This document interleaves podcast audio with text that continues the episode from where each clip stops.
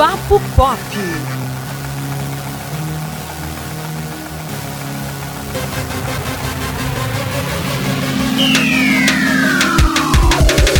Olá, ouvintes do Papo Pop, estamos de volta aí, né? Finalmente. Finalmente, nova temporada aí do Papo Pop. E aí a gente promete a vocês, ó, filmes, livros e, claro, música. Teremos novidade de música em breve, tá? Entrevistados aí super legais. E, Antônio, como é bom estar de volta, não é isso? Muito bom estar de volta. E podem esperar aí uma nova temporada com várias variáveis para vocês aí, muita, muita coisa diferente, muita coisa nova. Estamos empolgados, né, Elton, para produzir. Demais, demais. E aí a gente retoma essa nova temporada, óbvio, falando de um dos maiores sucessos desta pandemia nos cinemas, que é Viúva Negra, né, que está em cartaz. Exato. Eu e Antônio já assistimos a mega produção aí da Marvel e a gente aprovou, né, Antônio? Pois é, viu, Elton? Eu fiquei extremamente surpreso positivamente, porque eu não esperava que a Marvel fosse conseguir retomar essa característica de filme solo, né? Depois que a gente teve aí tantas obras gigantescas que eram é, totalmente interligadas entre si. E Viúva Negra é um ponto totalmente fora da curva, na fase 4 né, do Marvel Studios, que vai abordar aí a história da personagem né, da Natasha Romanoff. Quem é Natasha Romanoff, o que ela fez, é, como ela se tornou a Viúva Negra, é, por que, que ela se tornou a Viúva Negra, enfim, como a, era a vida dela. E, é, além disso tudo, eles ainda tinham que apresentar novas possibilidades, né? Então foi um filme aí bem apressado e atrasado, né? Porque a, a, personagem merecia ter recebido esse filme lá na fase 1, né, Elton? Exatamente. Gente, só um alertazinho que a gente vai ter spoilers, obviamente, então para quem não assistiu, volta aqui depois. Mas a gente vai comentar o filme bem a fundo mesmo e aí a gente vai estar tá revelando alguns pontos da história.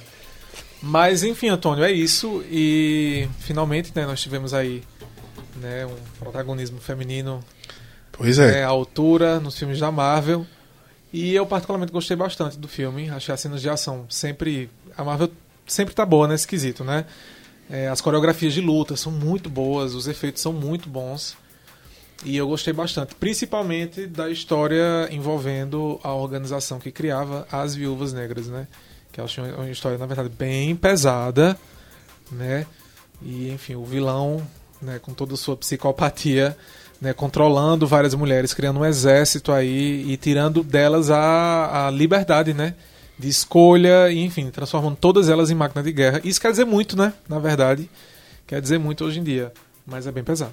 Inclusive, bem, bem o filme deu aí uma, uma crítica social bem interessante, né? Nesse aspecto aí. Claro que quando a gente tira o lado fantasia, a gente enxerga um homem tirando o poder de escolha das mulheres, né? Então o filme deu aí uma crítica social muito interessante, até porque é, tem personagem masculino que tenta fazer as coisas direito também, como é o caso do Guardião Vermelho, mas que ele é totalmente egóico, enfim. Então o filme tem suas críticas sociais que são muito bem aplicadas, inclusive. Eu gosto muito dessa nova fase do Marvel Studios, em que ele aprofunda as discussões né? Ele não fica só naquela, naquela historinha de herói lutando contra vilão e tiro porrada de bomba, né? A gente tem umas discussões aprofundadas. Viúva Negra traz isso muito bem. Inclusive, Elton, eu achei muito curioso é, falar agora em, em pontos é, positivos do filme a forma como eles fizeram para eles explicarem um pouco o passado da, da Natasha sem ficar demais no passado, porque o filme ali acontece Isso. entre é, Capitão América Guerra Civil e Guerra do Infinito, né? É, Isso. Aí a gente vê aí a Viúva Negra como uma fugitiva, né? E a gente vê também ela tentando resolver o passado dela. Enquanto isso, a gente descobre coisas chaves do passado dela, né? Claro que a gente não vai ter uma história de origem, como aconteceu com Capitão América, como aconteceu com Homem de Ferro, como aconteceu com vários outros heróis. Eu gostei da forma como foi feita, porque, sinceramente, de história de origem, o Marvel Studios já tá cheio, sabe? É... Capitã Marvel, até, que foi um filme de uma heroína que ninguém conhecia na época, deu uma quebra muito forte nessa história de história de origem. que inclusive deu até ali uma, uma, uma impactada em quem estava acostumado na forma do estúdio Marvel de, de fazer filme.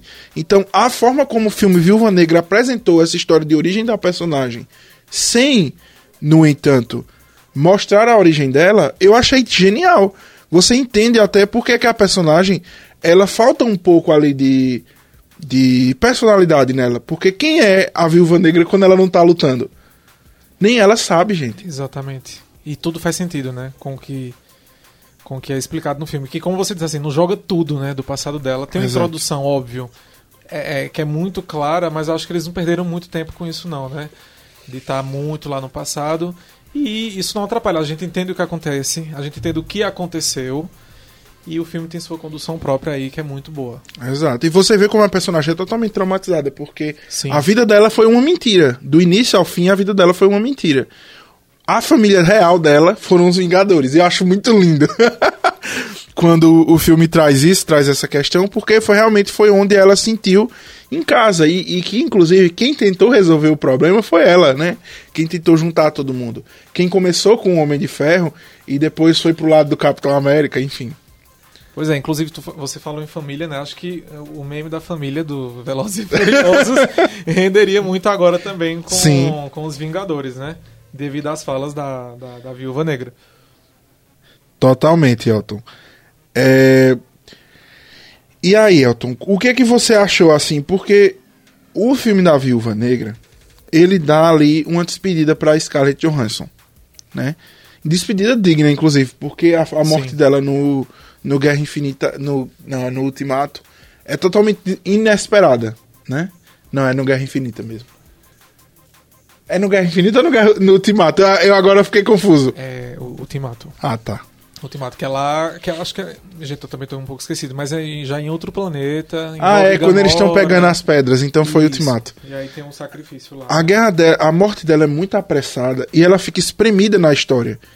Sabe? Não, não tem tanto impacto quanto, por exemplo, a morte do Homem de Ferro, né?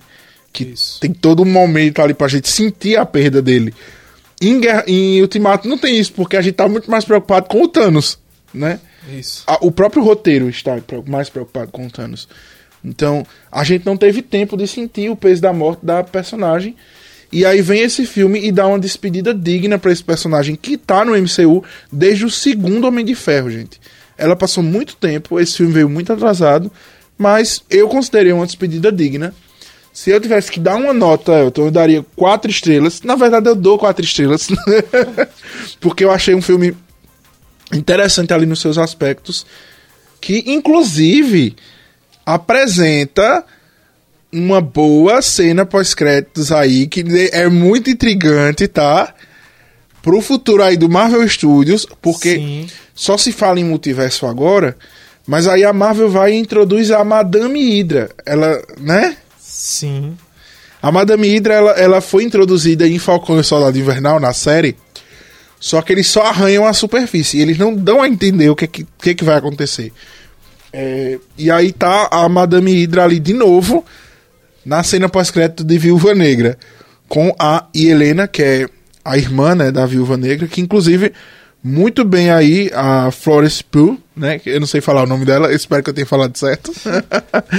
Mas ela tá muito bem no personagem. Eu gostei muito dessa irmã da Viúva Negra aí, né?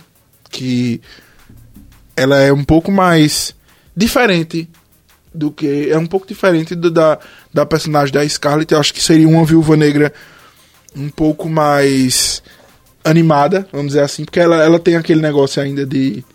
de brilho nos olhos, que a personagem da Scarlett não tinha, né? Ela totalmente desiludida, era uma espiã praticamente sem sentimentos. Então, eu tô animado pro futuro do Marvel Studios, viu? Eu também. E, e fora que com a introdução da, da Madame Hydra, e tipo assim, já, já apresenta uma problemática, né? Pro, pros próximos filmes, porque ela meio que acusa né, o Gavião de ter sido responsável pela morte de, da Natasha. E aí a gente sabe que não foi isso, né? Mas aí já é um, um mal entendido que vai render alguma treta aí. Entendeu? E outra, né? Ficou aí o exército das viúvas. Sim. Vivas, né? As meninas todas vivas lá. O exército ficou viúvo. É, ainda bem. E aí a gente fica também na expectativa de aproveitamento desses personagens, né? Eu gostaria é. muito de ver esse exército Eu posso jogar uma teoria aqui. joga. Veja, no final de Falcão e Soldado Invernal, a é, Madame Hydra, ela meio que cop, coopta ali, coage o Capitão América do mal a fazer parte do time dela. E aí ele vira o Patriota, né?